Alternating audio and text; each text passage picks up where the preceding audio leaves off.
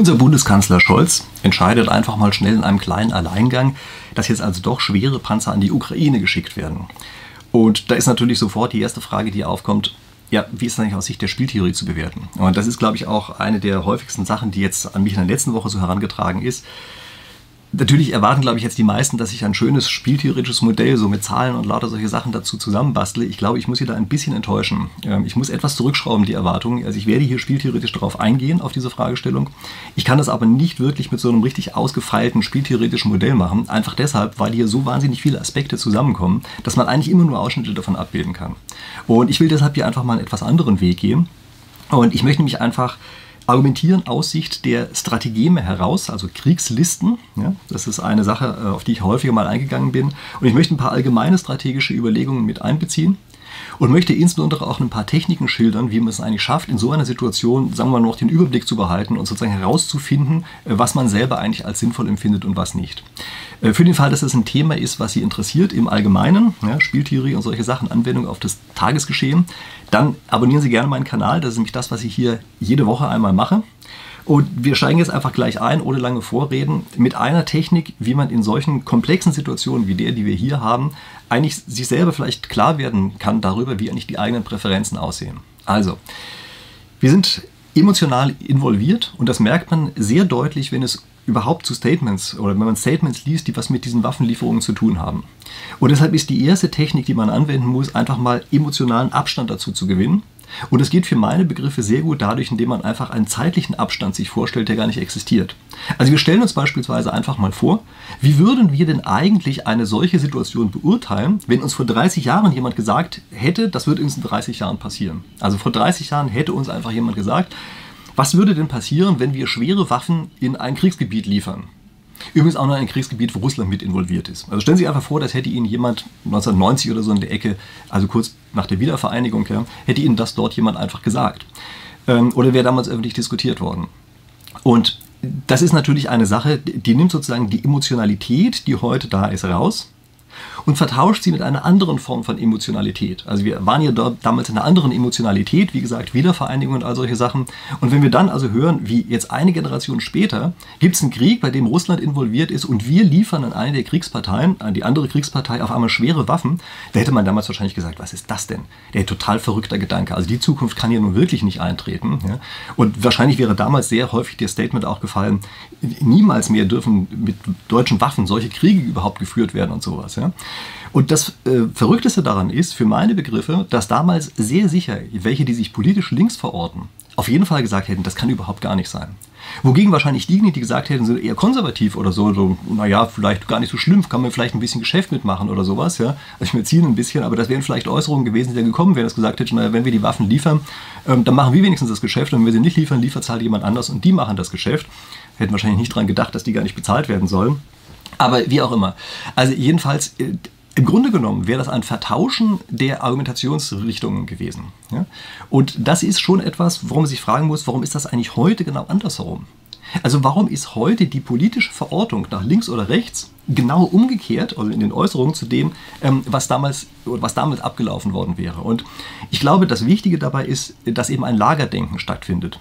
Also man denkt gar nicht mehr darüber nach, was ist eigentlich meine originäre Position sondern man denkt darüber nach, was wird denn in meinem Lager gesagt dazu und vergisst dann, dass möglicherweise sich das Lager in irgendeiner Form von den eigenen Grundwerten zwischenzeitlich entfernt hat. Also man hat eigentlich bestimmte Grundwerte. Das war ja der Grund, weshalb man einem Lager sozusagen beigetreten ist. Ist ja keine Mitgliedserklärung, die man dort macht, aber letztlich geht man ja sozusagen doch in so eine Bubble rein. Das ist so ein Eintritt. Und äh, diese Gründe hat es gegeben.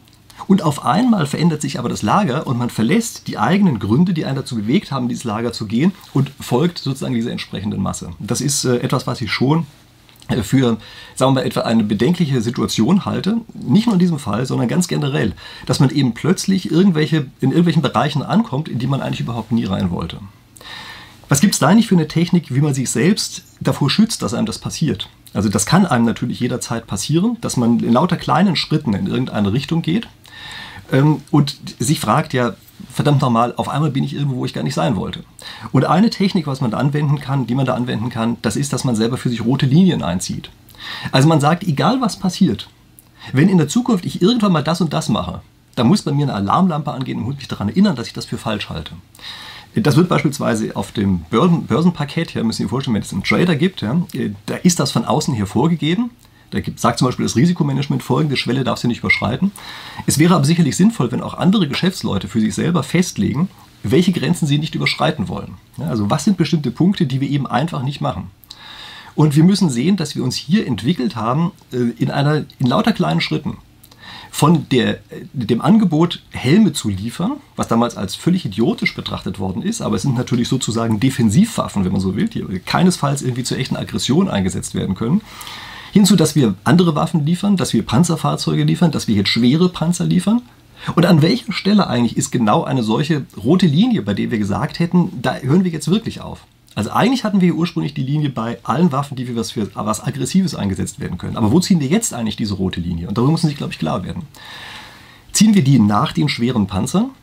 Ziehen wir die nach den Flugzeugen? Ziehen wir die nachdem wir eigene Boden, Bodentruppen geschickt haben? An welcher Stelle genau ist die rote Linie, vor der wir sagen, da wollen wir uns binden und die wollen wir unter gar keinen Umständen überschreiten?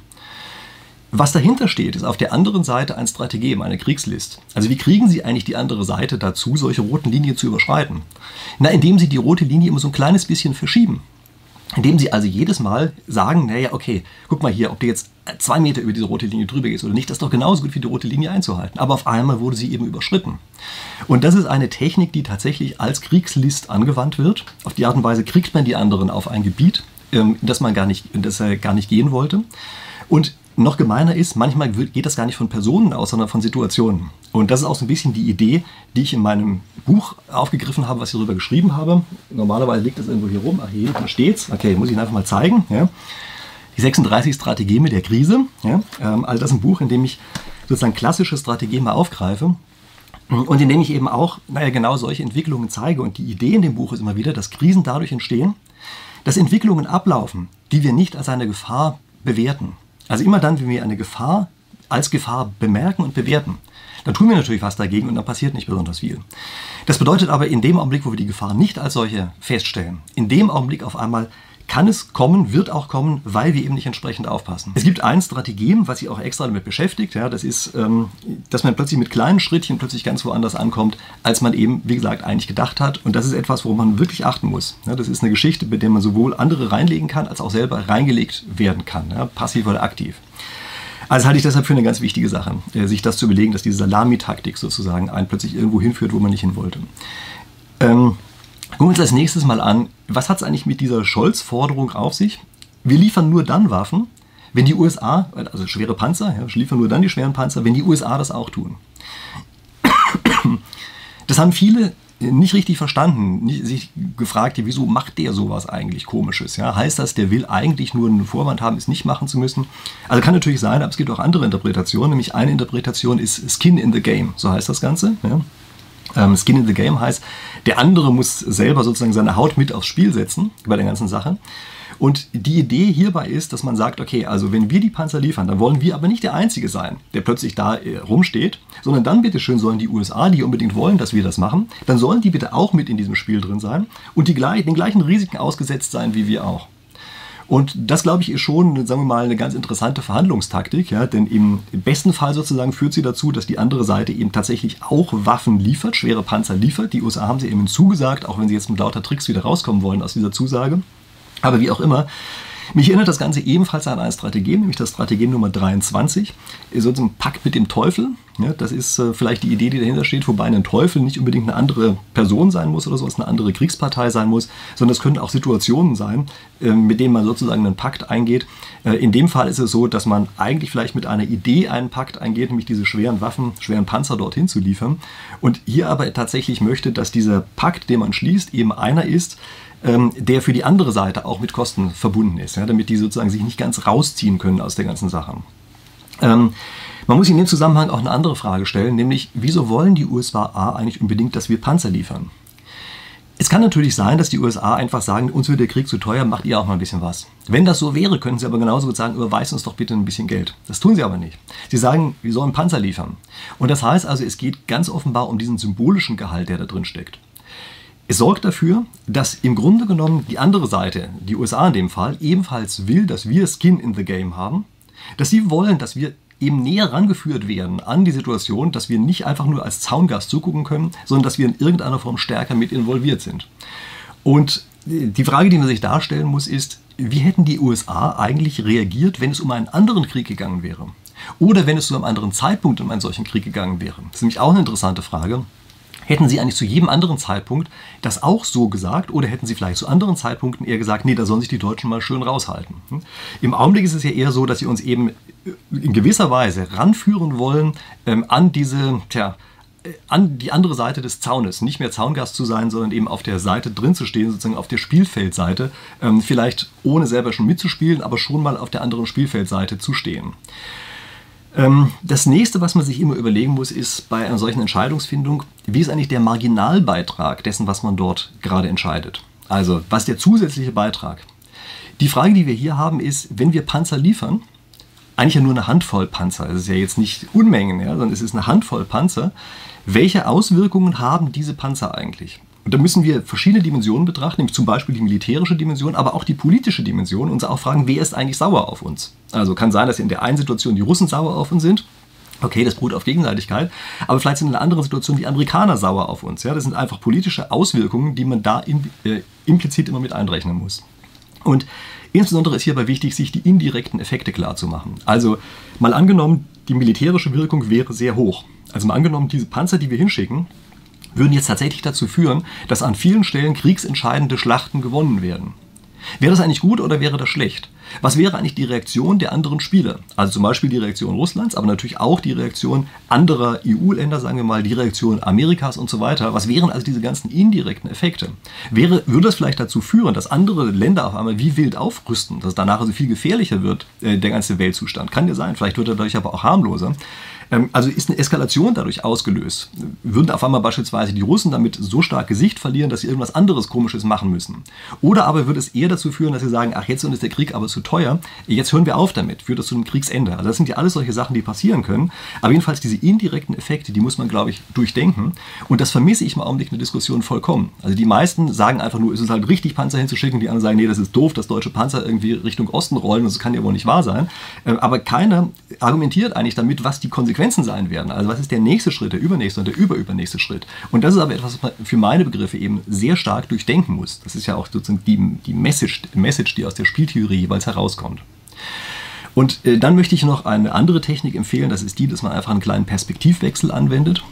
Ich habe eben von der, vom Zaungast gesprochen. Ich habe den Eindruck, dass sehr viele bei uns selber in der Bevölkerung sich im Augenblick als Zaungast fühlen bei der ganzen Geschichte und immer das Gefühl haben, irgendwer anders führt den Krieg. Man muss sich hier hineinversetzen in die Situation einer Familie, deren Söhne in diesen Krieg eingezogen worden sind und dort eben vor Ort heiß kämpfen. Man muss das aus jeder der, der betrachtenden Sichten machen und insbesondere eben auch bei eigenen Entscheidungen. Und hier hilft es, glaube ich, sich ähm, vorzustellen, was würde eigentlich passieren, wenn wir in Deutschland noch eine Wehrpflicht hätten. Da wäre das wesentlich stärker in den Familien verankert, dass sich einfach mehr Leute Gedanken darüber machen, was bedeutet das konkret, nicht abstrakt, nicht als Zaungast, sondern ganz konkret, ähm, wenn ein solcher Krieg geführt wird. Und man kann ja zu ganz unterschiedlichen Ergebnissen dabei kommen, aber ich glaube, das führt zu einer anderen, sagen wir mal, emotionalen Betroffenheit, ähm, als es diese eher abstrakte Zaungastgeschichte ist. Und da muss ich eine Anmerkung machen, nämlich dass für meine Begriffe eine der dümmsten Ideen war, die Wehrpflicht in Deutschland abzuschaffen. Denn auf die Art und Weise ist eben die, das Militär nicht mehr verankert in der Bevölkerung und kann infolgedessen eben auch plötzlich losgelöst irgendwelche Sachen machen, die wir vielleicht im anderen Fall so nicht gewollt hätten. Und da möchte ich als eine weitere Geschichte noch ansehen, äh, was man hier auf jeden Fall sozusagen als ähm, Ausgangspunkt für eigene Überlegungen mit einbeziehen sollte. Nämlich, man sollte sich einfach die Geschichte mal ansehen.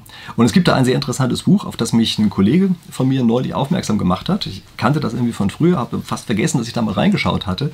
Das Buch heißt Die Schlafwandler.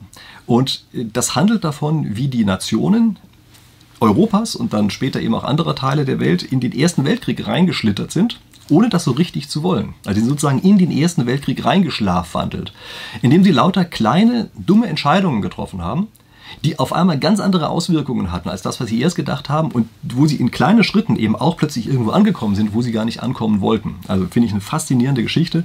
Äh, gucken Sie sich das Buch gerne an, ist nicht so ganz leicht verdaulich, auch nicht gerade dünn. Ähm, aber wie gesagt, es ist ein sehr interessanter Aspekt oder Aspekte, die dort geschildert werden, dass eben die Nationen des Ersten Weltkrieges wirklich mehr oder weniger gegen den eigenen Willen in einen solchen riesengroßen Krieg reingeschlittert sind, eben aus kleinen Fehlentscheidungen heraus. Und äh, die Merkmale, die damals vorgeherrscht haben, die waren für meine Begriffe sehr ähnlich wie die, die wir heute erleben, nämlich es war eine komplexe Weltordnung, also nicht mehr so einfach, wie wir das beispielsweise zu Zeiten des Kalten Krieges hatten, dass wir einfach zwei große Blöcke hatten, die einander gegenüberstehen, sondern auf einmal sind diese Blöcke weg, sind zerfallen in lauter kleine, merkwürdige Abhängigkeiten. Wir haben aufstrebende und niederfallende Mächte, also offenbar ist ja sogar eine der Kriegsparteien eine, die jetzt auf einmal feststellen muss, oh je, wir sind hier gar nicht mehr diese Größe, von der wir vorher gedacht haben, dass wir sie sind. Das ist, glaube ich, ein Prozess, der erst in diesem Krieg plötzlich aufgefallen ist. Und das enthält natürlich sehr viele unberechenbare Elemente. Und damit ist, glaube ich, die Situation, in der wir uns gerade befinden, schon verwandt der, die wir im ersten oder vor dem Ersten Weltkrieg gehabt haben. Also wie gesagt, gucken Sie sich das einfach mal an. Ja.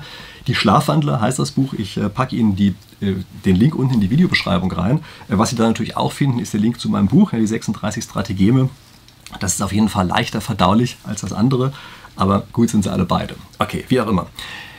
Haben Sie noch weitere Überlegungen zu diesen Panzerlieferungen? Ähm, ich weiß, aus meiner Community kommen immer super spannende Sachen heraus. Ja? Also wenn Ihnen da noch weitere Aspekte einfallen, ich bin überzeugt davon, dass Ihnen einfallen werden, dann auf jeden Fall in die Kommentare damit. Ich finde es immer super spannend, die zu lesen. Ja?